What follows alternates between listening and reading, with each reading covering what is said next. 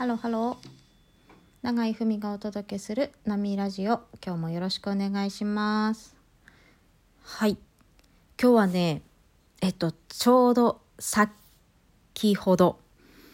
受けたチャネリングのセッションについてお話ししたいなと思います。まあね私が受けたチャネリングなので、まあ、半分以上この私の記録用みたいな感じなんですけれども、うん。はい、ちょっと、いっぱいいっぱいのメッセージをもらったので、それを一度ね、あの自分の中で、自分の中を通して話をすることでちょっとこうギュッともう一度つかめるかなっていうところを狙っております。はい。で、あのー、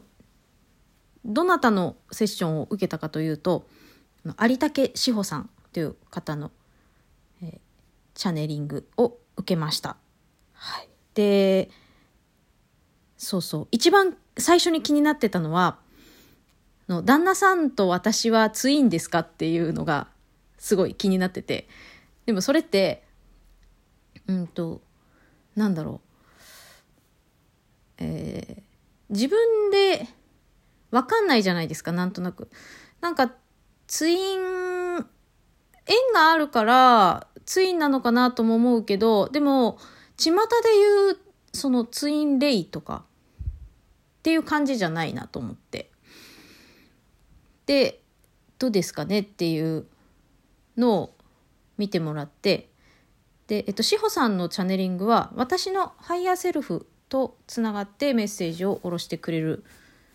スタイルですね。はい。多分。違ってたらごめんなさい。なんかそう言って、ハイヤーさんって呼んでらっしゃったんですけど、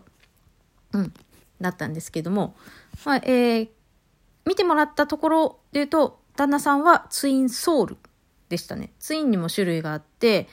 えっ、ー、と、ツインレイ、ツインフレーム、ツインソウル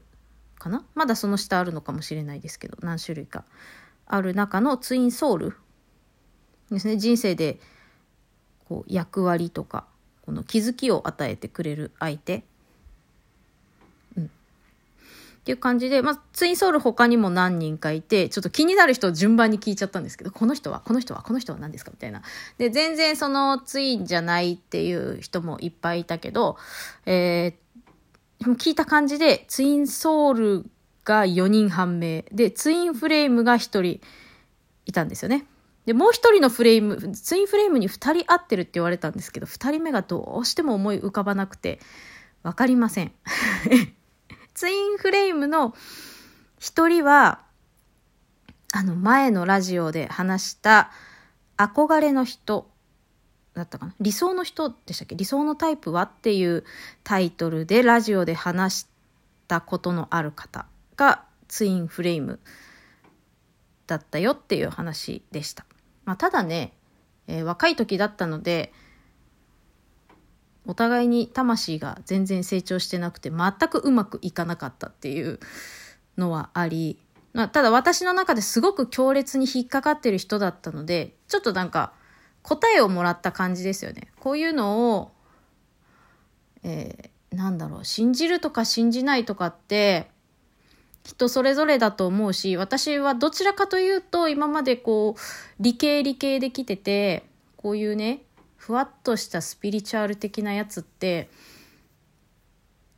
あの、好きなんだけど、ドハマりしちゃダメなものみたいな感じに思っていたんですけれども、でもこうやって一回一回ちゃんと受けてみようと思ってチャネリングをセッションとして受けてもらったメッセージにすごく納得感があるそれで答えとしてもうこれでこの出来事は超えていいやって改めて思えるっていうこの納得感っていうところで言うとこのこの納得感を手に入れるんだったら、まあ、スピリチュアルもいいかなっていうふうに今ちょっと思ってますね。はい。ということで、このツインの話で5分終わっちゃった。まだ続きます。セッションはですね、あの、ビジネスの話もすごい相談させてもらったので、今度ちょっとそっちの話を続き喋りたいと思います。次回もお楽しみに。またね